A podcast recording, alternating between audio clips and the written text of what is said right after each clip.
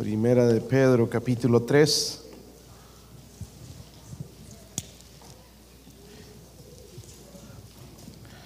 Tenía um, otra agua, pero la dejé por allá. Espero que nadie la toque, si no les va a dar COVID. No es COVID, hermanos. Así que peor que el COVID me tocó, pero. Primera de Pedro, capítulo 3. Vamos a leer dos versículos ahí, hermanos. Uh, ¿Sí lo tienen? Primera de Pedro es antes de segunda y antes de tercera de Pedro también. Versículos 5 al 7. Yo leo el 5, ustedes el 6 y todos juntos leemos el 7. Dice, porque así también se ataviaban en otro tiempo aquellas santas mujeres que esperaban en Dios estando sujetas a sus maridos.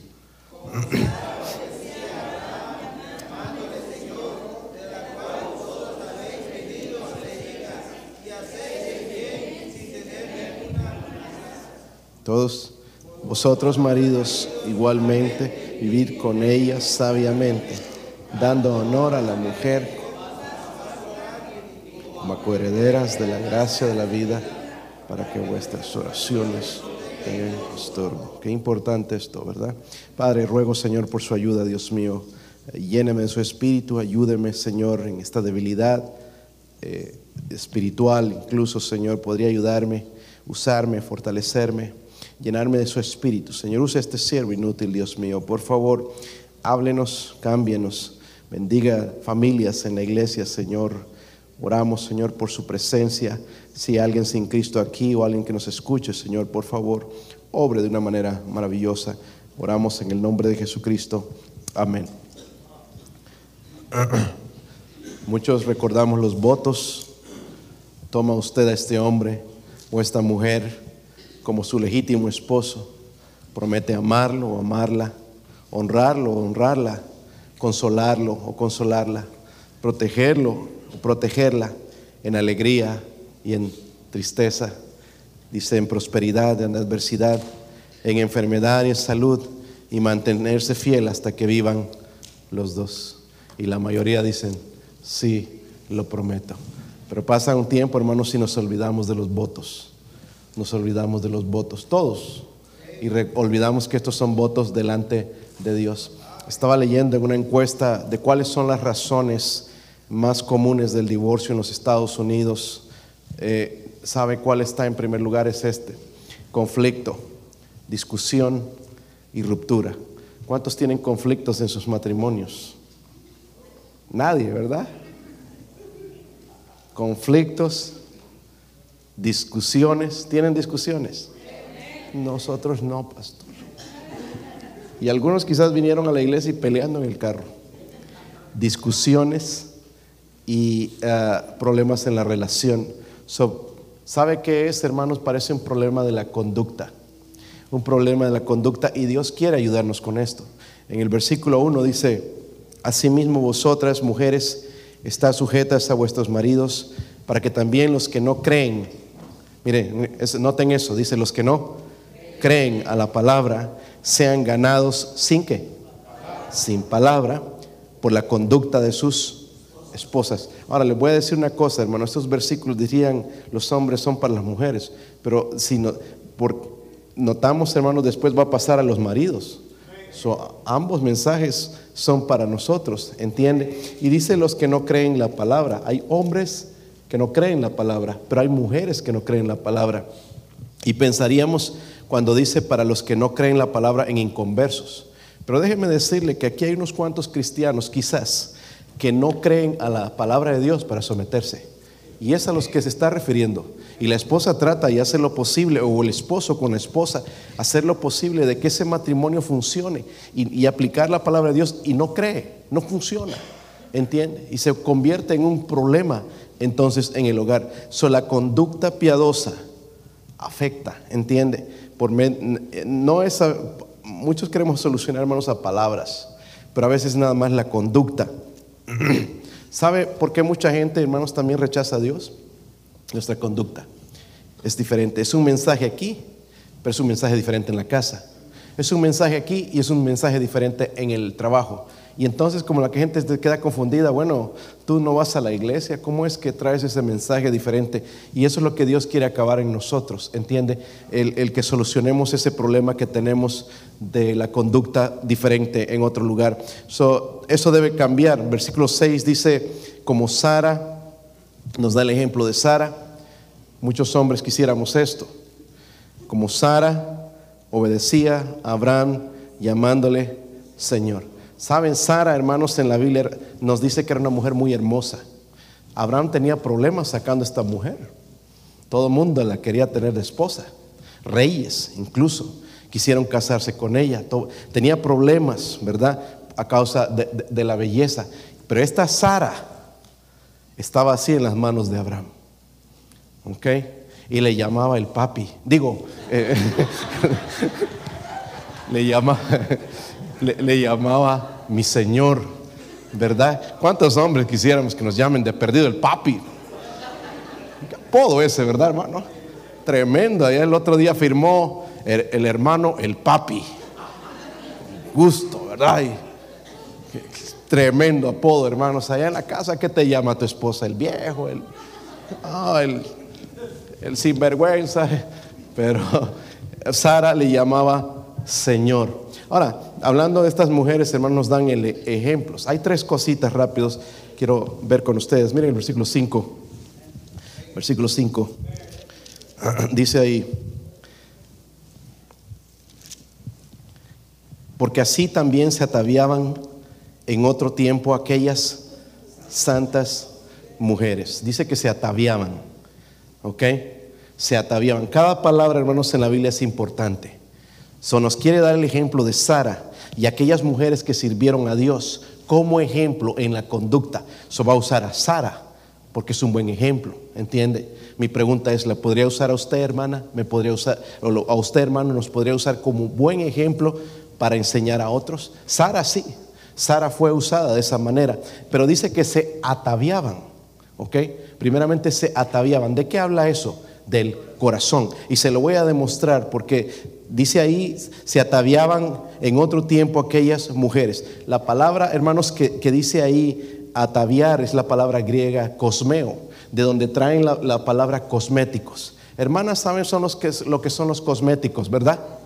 Por eso, esta, por eso hermanos, la, Biblia no está hablando de, en contra del, del maquillaje.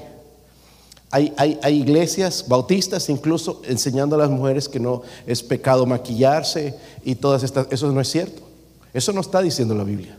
Tú tienes que ir al contexto. Los romanos las romanas usaban unas pelucas, películas, casi digo, gigantes, y las llenaban de oro y de cosas, parecía un árbol de Navidad.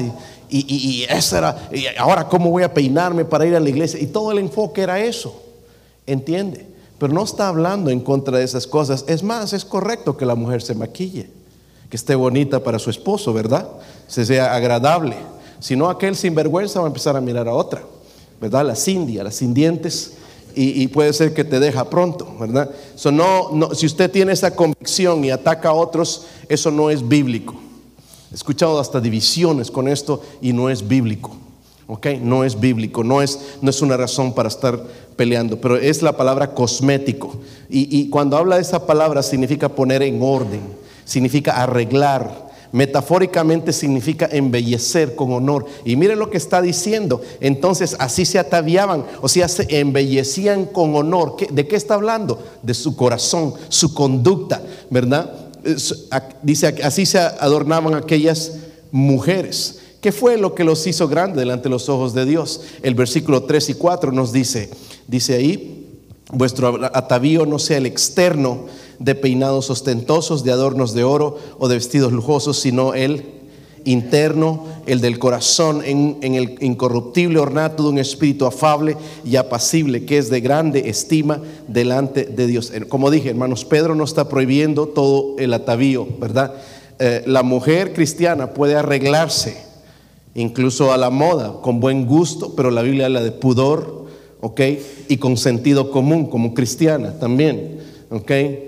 Cuidado con las cosas cortas y todo eso, pegadas, pero con sentido común, ¿ok? Hay cosas que se pueden usar. No podemos atacar a la gente y decir eso es del diablo. Ese es un mensaje de los fariseos. ¿ok? Nosotros no somos legalistas aquí.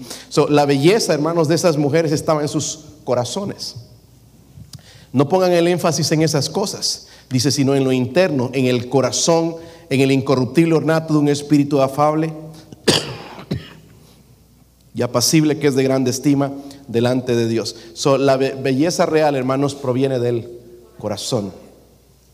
Hay personas que son bien feas, feitos con ganas, pero qué tremendo corazón.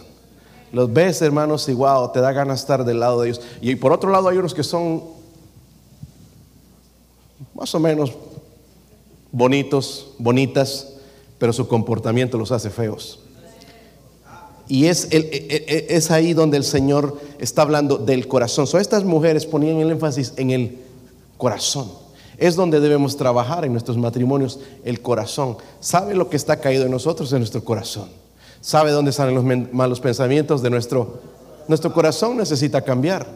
¿Entiende? Tenemos que cambiar nuestra condición de nuestro corazón. So, ese adorno interno, hermanos, es más importante que cualquier otra cosa. Entonces dice la Biblia primeramente, para enseñarnos en nuestra conducta, se ataviaban, se estaban enfocando, estaban tratando de embellecer lo espiritual en ellas. Amén. Lo espiritual con su conducta. Qué importante entonces es la conducta. Número dos, también el versículo 5 capítulo 3, dice ahí, así se ataviaban en otro tiempo aquellas mujeres, pero miren ahí dice que esperaban qué? Esperaban en Dios, o no solamente se ataviaban, sino esperaban en, y esto habla de confianza en la palabra de Dios. Pastor, yo no veo eso. Eh, dice ahí, aquellas mujeres santas esperaban en a mí me dio curiosidad, hermanos, de ir a buscar a la iglesia, en la Biblia en inglés. En la Biblia en inglés está, lo traducen confiar. Esa palabra que nosotros tenemos ahí, esperaban, en inglés dice confiar. Confiar en su palabra. Esperar en Dios no es nada más estar con los brazos cruzados. Esperar en Dios es creer lo que Él dice, es someterme a lo que Él dice. Y esto es lo que creían estas mujeres y por eso sus matrimonios tuvieron éxito. No tenían hermanos conferencias, no tenían libros, no tenían todo esto, pero esperaban en el Señor. Estaban bien confiados que en lo que Dios decía lo tenían que hacer y por eso sus matrimonios funcionaban. Al punto, hermanos, de eh, eh, a llamar Señor a su marido con el respeto con el que le hablaba. Ah, porque muchas veces, hermanos, no funcionan las cosas en nuestro matrimonio? Justamente por eso. No creemos la palabra de Dios. ¿Entiende? Si nosotros, ¿sabe de qué habla mucho el, primer pecado en, Proverbios 6 que molesta a Dios? ¿Cuál es? Orgullo. ¿Sabe por qué nuestros orgullos, eh, nuestros orgullos, nuestros matrimonios tenemos problemas? Orgullo. Ninguno quiere dar el brazo a torcer. No, es su culpa, pastor, no la conoce, así es. Así era cuando te casaste. No ha cambiado absolutamente nada.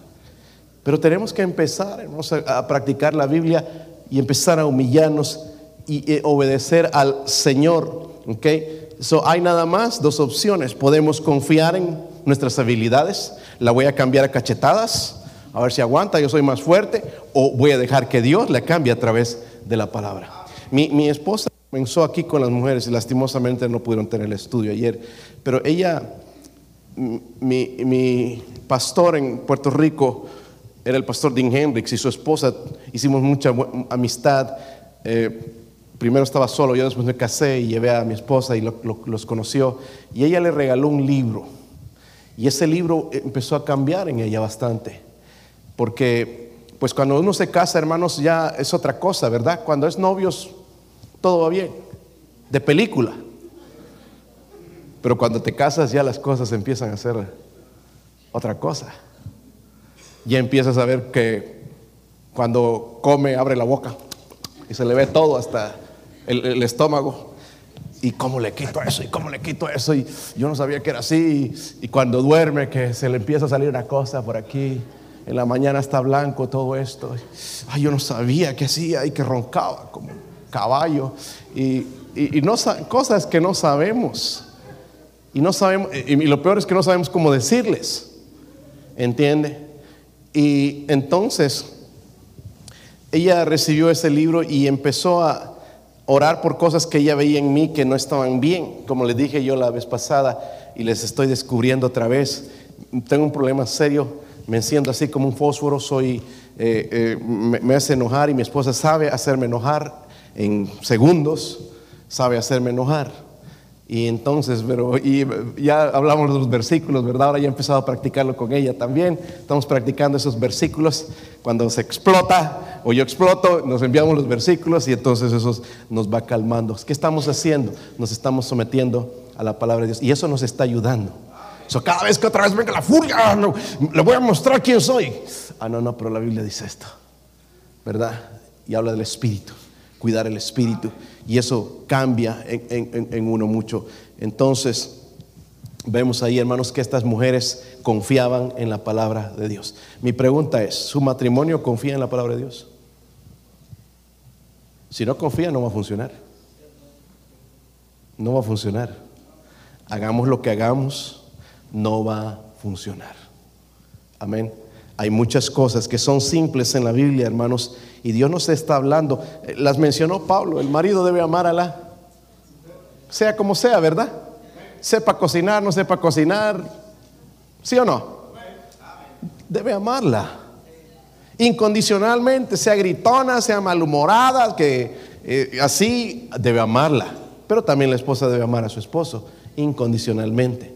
Okay. Es que yo le amaría si me... ¿Y cómo es que lo amabas antes? ¿Qué era lo que tenías antes entonces? No era amor quizás pasión. Pero necesitamos empezar a practicar lo que dice la Biblia de amar, el amor verdadero, incondicional. Sí la necesito, ¿verdad? Eso ah, dice entonces la Biblia, hermanos, que ellos esperaban en esperaban en la palabra de Dios, ¿ok? Versículo 5 también. Dice que se ataviaban en otro tiempo aquellas santas mujeres, esperaban en y aquí voy encontrando, hermanos, estas cosas que me van a ayudar en mi conducta. Estando qué? Sujetas. No con sujeta delante de su marido. Sujetas a su marido. Dice, como Sara, y ahí está dando el ejemplo. ¿Qué hacía ella? Yo no entiendo, hermanos, una mujer que quiere un hombre que ande de mandilón. ¿Verdad? Sara dice que obedecía a Abraham. Ok, so la otra cosa que está haciendo, dice que ellas estaban entonces sujetas a sus, eso habla de sumisión. So, mire las cosas que nos está enseñando. Debemos trabajar en el corazón. Hay cosas, hay corrupción en nuestro corazón. Debemos mejorar eso. Todos necesitamos ese maquillaje, eh, adornar nuestro corazón porque está lleno de basura. Lo vamos a limpiar con la palabra de Dios. Y si empezamos a confiar y practicar en este libro, va a empezar a funcionar las cosas. Pero también debe haber sumisión de las dos partes. Amén. Antes, cuando éramos inconversos, hermanos, quizás hubiéramos actuado de esta manera. Ninguno no se llega a ningún acuerdo. Ah, nos vamos. ¿Quién se lleva a los niños? Allá en la corte van a decidir. Qué triste. Nuestros matrimonios cristianos ni siquiera deben mencionar la palabra divorcio. Amén. El divorcio no es para nosotros. El divorcio es para los que no conocen a Dios. ¿Está? No hay amenes aquí. Ay, pastor, yo que estaba pensando ya mandarle carta de divorcio. Mira, con la próxima persona va a ser el mismo problema. Hay gente que se casa dos, tres, cuatro, cinco veces. Si le pasó en el pasado y no, no pudo tener control, a veces cosa va a funcionar, pero no es, hermanos, lo que tiene que pasar en todos nosotros. Si ya te pasó con la persona que estás, cuídalo y empieza a practicar este libro. Porque te das cuenta, muchas de las cosas que sucedieron fue justamente por eso, porque no esperábamos en la palabra de Dios. Pero ahora que conocemos la palabra de Dios, ya no tenemos excusa. Amén. Dios, nos da otras oportunidades. Pero mientras estamos nosotros, la, el divorcio, hermanos, aquí no es una opción. ¿Ok? No es, por eso, pastor, me voy a ir y no voy a decir nada. Me divorcio por allá y no voy a decir nada. No no va a funcionar. ¿Sabe que el, divorcio es algo egoísta que piensa en uno, pero no en los hijos? Cada vez que eh, se divorcia una persona es como arrancar algo Este, no, no te va a doler a ti, quizás van a estar mejor, pero le va a doler a tus hijos. Les va a afectar de por vida. Van a quedar marcados con eso. Mis hijos vienen y nos cuentan, y en la escuela cristiana, hermanos de todos, miren, eh, y es triste, eh, esos muchachos van a sus partidos de básquetbol, nunca ves a sus papás, en los abuelitos. Ahí están los abuelitos, porque a los papás no les importa. ¿Sabe por qué están divorciados, número uno? Y no les importa. Y eso no debe pasar. Nuestra conducta debe cambiar. Nuestra conducta debe cambiar. No lo veamos como normal, no vamos a atacar a la gente con esto. Dios derrama gracia y misericordia y todas estas cosas, pero nosotros no podemos imitar al mundo. Las mujeres deben estar sujetas a su... Miren, la sumisión de Sara, hermanos, hacia Abraham fue demostrada en dos maneras. Primero, obedecía a Abraham. ¿Cuántas esposas? No, no levanten su mano, hermanas. Pero con una sonrisa los hombres les voy a notar. Su esposo, su esposa le obedece, hermano. Pastor, ¿y si está equivocado? Miren en Génesis, ¿por qué tuvo que escribir Dios acerca de Sara? Porque para ella no fue fácil también obedecer a Abraham, que hizo algunas cosas tontas y bien tontas, como las hacemos nosotros. Génesis 12, versículo 10. ¿Sí lo tienen? Dice, hubo entonces hambre en la tierra y descendió Abraham a Egipto para morar allá, porque era grande el hambre en la tierra. Y aconteció que cuando estaba para entrar en Egipto, dijo a Sarai, ahí se llamaba Sarai todavía, su mujer, he aquí ahora conozco que eres mujer de hermoso aspecto, y cuando te vean los egipcios dirán su mujer es, y me matarán a mí, y a ti te reservarán la vida. Ahora pues, di que eres mi hermana, para que me vaya bien por causa suya, y viva mi alma por causa de ti. Y aconteció que cuando entró Abraham en Egipto, los egipcios vinieron o vieron que la mujer era hermosa en gran manera, también la vieron los príncipes de Faraón y la lavaron delante de él y fue llevada a la casa de... ¡Wow! Puso en riesgo a su esposa. Número uno, él no debería estar en Egipto. Número dos, no debería exponer a su esposa. Podía haber sido tomada por otro hombre. Es lo que iba a pasar. ¿Entiende? La expuso. Pero ¿qué hizo? ¿Usted ve una resistencia en Sara? Abraham, voy a hacer lo que tú digas. Ok, papi, casi digo, Señor, voy a obedecerte. Dios sabe. Y Dios se encargó del asunto. Gracias a Dios no pasó nada más. Pero ella obedecía aun cuando era difícil y cuando estaba equivocado. ¿Su hermana se equivocan sus esposos? ¿Cuántas de ustedes, hermanas, se equivoca a su esposo de vez en cuando? Ay, no, del mío todos los días, va a decir alguien. Miren, hermanos, nos equivocamos. ¿Sabe por qué? Porque somos humanos. Si hay alguno que dice aquí, no, la única vez que yo me equivoqué es cuando pensé que estaba equivocado. Pobrecito, pobrecito. Ese es el que más se equivoca. Todos los días debe meter la pata. La única vez, hermano, donde la mujer no puede obedecer a su marido es cuando va a ir en contra de Dios, porque es su autoridad suprema. ¿Entiende? Dice que estaba sujeta. So ella honraba a Abraham llamándole Señor. ¿Qué está hablando eso, hermanos? Lo respetaba. Sumisión verdadera, llena de fe en Dios. Ahí no hay espacio, hermanos, para, para miedo o terror cuando hay sumisión, fe en Dios. Sí, me estoy sometiendo, sé que es una decisión, no es correcta, pero Dios está en control, Dios me va a proteger. ¿Entiende? Dios sabe. O sea, va a dejar el resultado a Dios. Como dije antes, hermanos, es hermoso cuando una esposa tiene un marido al cual ella puede respetar. La sociedad hoy nos muestra, hermanos, los shows, los programas de dibujos animados, una falta de respeto al varón. Lo ponen como un tonto, ¿entiende? Y, la mujer como más inteligente, y quizás sea así. Quizás mi esposa sea más inteligente, pero su deber es la sumisión. Mi deber, hermanos varones, es someterme a Dios, a su palabra. ¿Entiende? Y también a mi esposa. ¿Ok?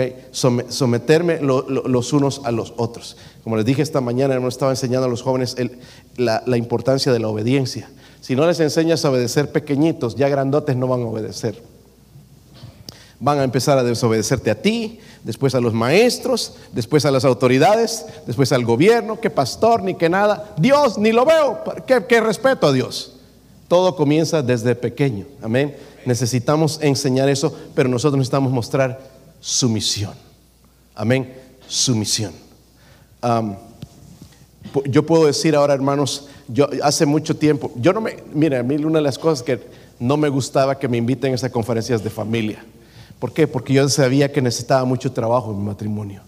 Y yo me sentía a veces, si me invitaban, eh, no podía hablar ciertas cosas. Pero ahora, después de 21 años de casado, por primera vez me siento con la seguridad de predicar a cualquier tema del matrimonio.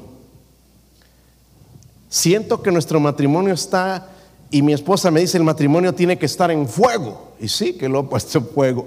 Entiende, sabe. Yo no sé, mi viaje a Bolivia fue como un milagro magnífico y, un cambio tremendo. Y me texteaba allá y, todo el tiempo. Y, llegué, hermanos, y me estaba esperando. Y, me tenía sorpresas y todo. Y, y me trata y me respeta. Me habla en la manera en que me habla. Y me dice, Adolfito.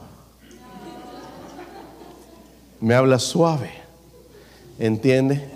Y, y- y cosas, me, me sabe pedir las cosas. Me- no sé, un cambio tremendo. Y por ahora, por primera vez, puedo pararme en el púlpito y predicar de lo que sea.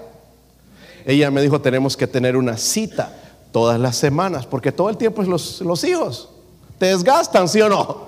Te lle- toman el tiempo, entonces agarrar un tiempito. Hermanas, miren, pregúntenle a mi esposa, hay cosas que ella no sé de dónde las sacó, eh, la- las leyó, me, me- me mencionaba unos versículos, hermanos, que yo nunca había, no me recordaba, y, qué tremendo cómo ella los veía y cosas así.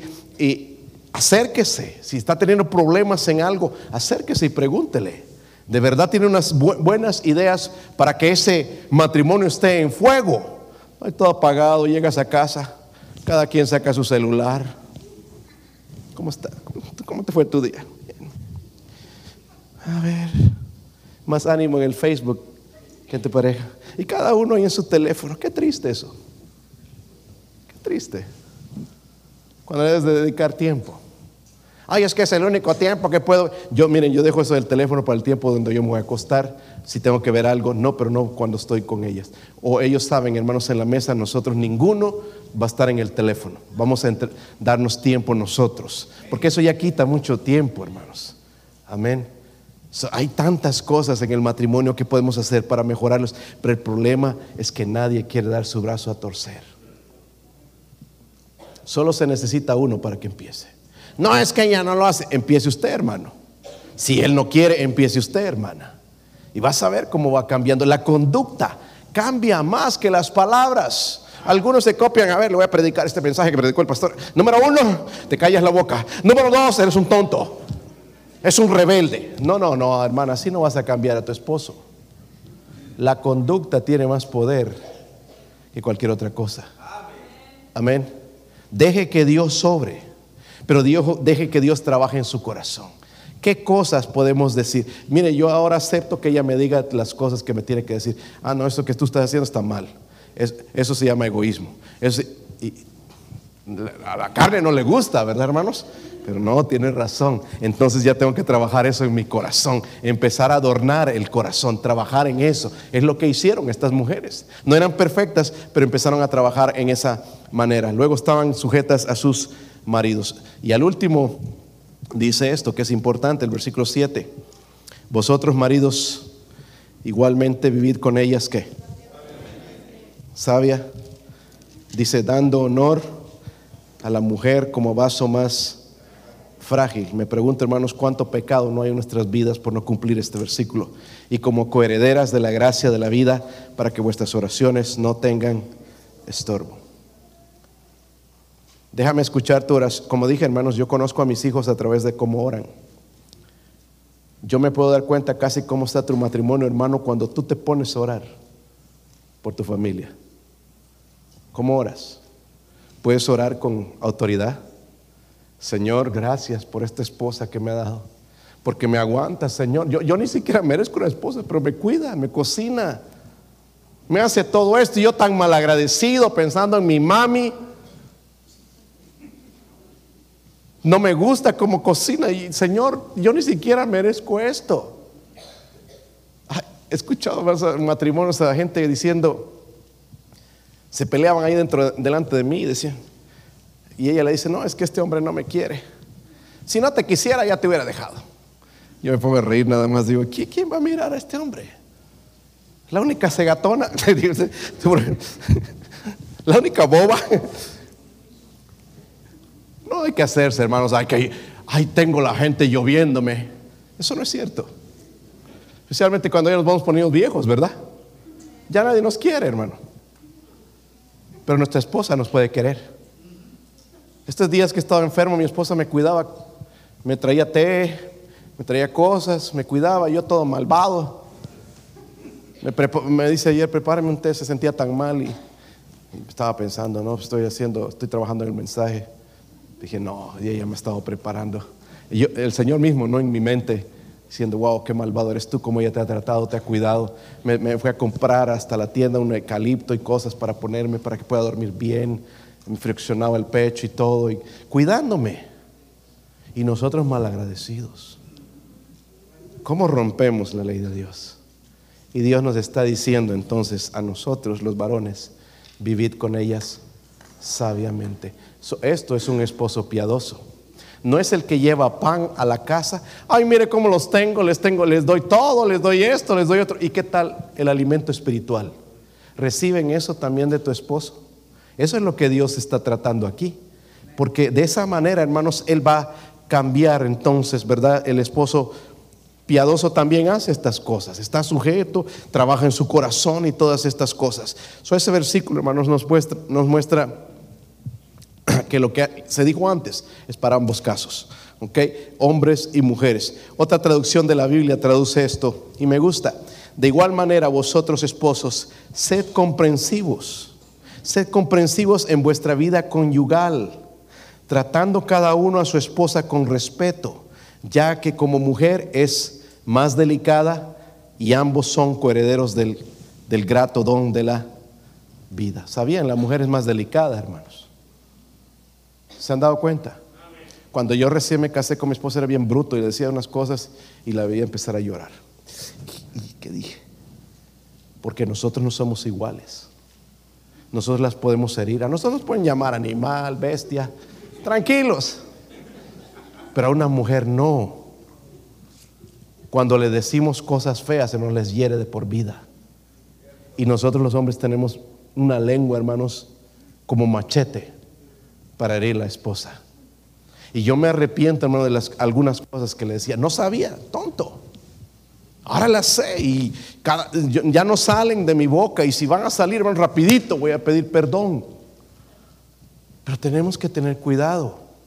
Es lo que Dios nos dio. Es la mujer que Él nos dio para pasar la eternidad, no la eternidad, pero pasar el tiempo aquí. Parece una eternidad, ¿verdad? Pero Dice, vivid con, eh, creo que son los medicamentos que estaba tomando. Espero estar mejor, más lúcido el fin de semana. Pero dentro de todo están saliendo algunas verdades. Vivid, dice, con ellas sabiamente, especialmente conocer las cosas lícitas e ilícitas para los cristianos.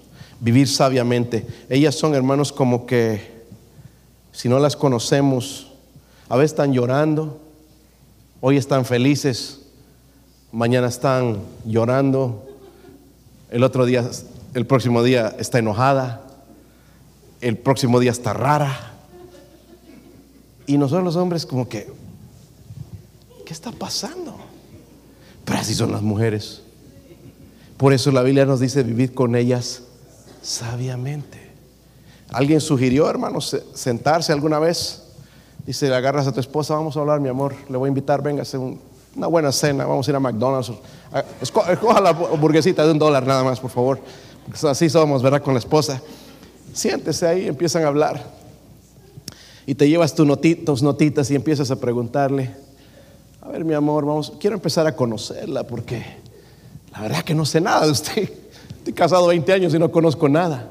Y empezar a escribir, hay unas cuantas cosas, algunos dicen 25 cosas que le gustan, cosas que le desagradan, para conocerlas. La Biblia nos está diciendo eso. ¿Ok? ¿Sabe tu esposa las cosas que no le gustan de ti, hermano, o al revés. ¿Sabe por qué? Porque nunca hablamos del asunto. Problemas en la comunicación. En vez de estar empezando a pelear y que te dije y que aquí, que allá, agárrese, mire, vamos a escribir estas 25 cosas, las cosas que no me gustan de usted, y, y usted escriba las cosas que no le gustan de mí. Y vamos a ver cuáles son pecaminosas. Porque hay cosas, hermanos, que en realidad necesitan cambiar y otras que nada más es puro capricho. Porque así lo crió su papá o su mamá. Recuerden, ya no es papá y mamá. La Biblia dice, dejará el hombre a su padre y a su madre. ¿Verdad? Ya deje, olvídese de su papi, de su mami, de su chupete, de la, de la pacha, de todo eso. Olvídese de eso. Ya cambiaron las cosas. Ahora perteneces el uno al otro. Dice vivir sabiamente. Pero no solamente dice eso, sino dando honor a la mujer como vaso más frágil. Esto es frágil y se dobla fácilmente. Se le puede hacer daño fácilmente. Pero hay copas, vasos de vidrio especial que si tú los tocas un poquito se rompen. Son delicados, tienes que cuidarlos casi mucho cuidado. Dios está poniendo a la mujer así, sentimentalmente especialmente. Nosotros somos medio duros, hay que nos digan lo que nos diga, ahí nos hieren un ratito. Lo único que nos hieren es cuando hieren nuestro orgullo, ahí sí, ¿verdad? Pero después, pero la mujer es diferente. Y qué bueno que son diferentes, ¿verdad, hermanos? ¿Te imaginas con un cuerpo de mujer? diferente, diferente en varios aspectos, físicamente, espiritualmente, y eso es lo que el Señor nos está diciendo que nosotros aprendamos. Eso no implica debilidad, porque a veces la esposa es más fuerte. Se ponen a hacer pulsetas y gana la esposa. Pero, eh, en el sentido de sensibilidad, cada mujer, hermanos, es herida más fácilmente que nosotros los hombres. Los hombres no tienen necesariamente más fuerza eh, espiritual, pero generalmente sí tienen más fuerza física también. hay que tener cuidado. Dice para que vuestras oraciones no tengan estorbo. Si hay algo que necesitamos, hermanos, en nuestros hogares es protegerlos. Cuando Job fue tentado, probado por Dios, el diablo sabía, yo no puedo quitarle esa sonrisa, no puedo quitarle esas, cosas porque sabes que Dios tú le has puesto una cerca. No puedo tocarlo. Nada más quita la cerca y vas a ver, va a ver, a ver si no blasfema tu nombre. Pero Job pasó por todo eso y le demostró que él era fiel a Dios. ¿Verdad? Demostró que era fiel a Dios. lo que va a construir eso, hermano, es la oración. Dice que Job todos los días ofrecía sacrificios a Dios. Y la oración, pero si nuestras oraciones, hermanos, si hay conflicto con la esposa, no esperes que Dios te va a escuchar.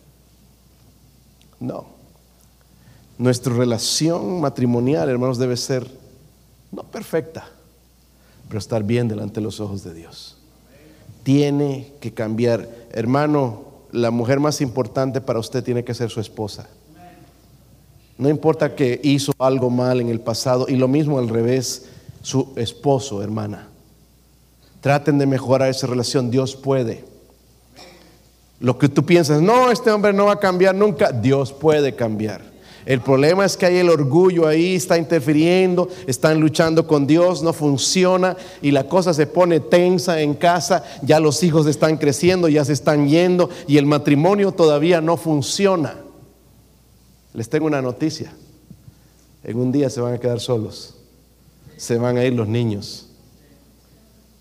Y eso siempre hablamos con mi esposa. ¿Y qué vamos a hacer? Bueno, ella ya sacó las ideas, ¿qué vamos a hacer? ¿Entiende? Y qué bueno que preparó eso, porque están creciendo. Se van a ir al colegio, después se van a casar, van a tener sus familias. Pero entonces ya tenemos que estar preparados. Porque Dios no creó, hermanos, nada más el matrimonio para tener hijos, sino también para disfrutarlo. ¿Recuerdan cuando Él hizo al hombre y la mujer? Dijo que todo era, el matrimonio era, lo creó, todo lo vio, dice Dios, bueno. ¿Ok? cuando vivía en Puerto Rico,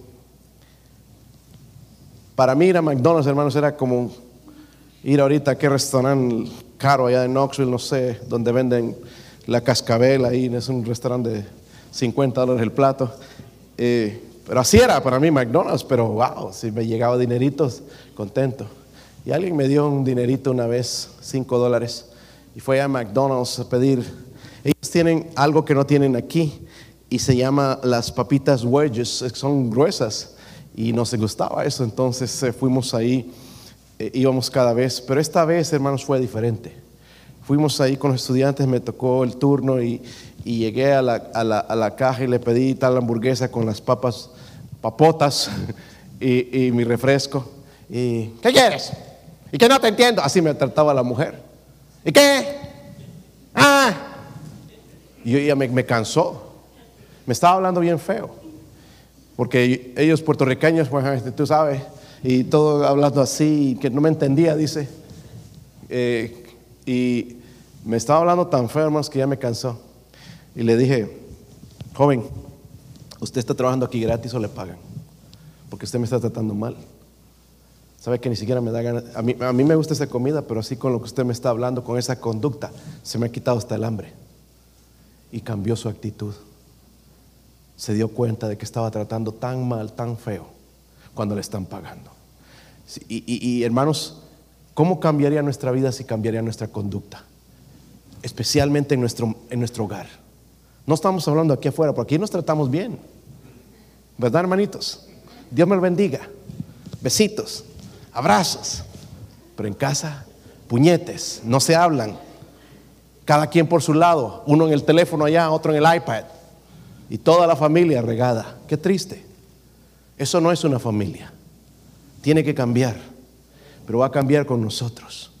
¿Sabe, hermanos? Si, si aprendemos lo que el Señor nos dijo en Mateo 11, 29, cuando Él dijo, llevad mi yugo sobre vosotros, aprended de mí que yo soy manso y humilde de corazón, y hallaréis descanso para vuestras almas, porque mi yugo es fácil y ligera mi carga. Si aprendemos esas palabras de Él, dice, aprended que, de mí que soy manso y humilde de corazón. Eso lo está diciendo el Salvador. Es que aprendamos eso del Señor Jesucristo. Vamos a orar. Padre, gracias en esta noche, Dios mío.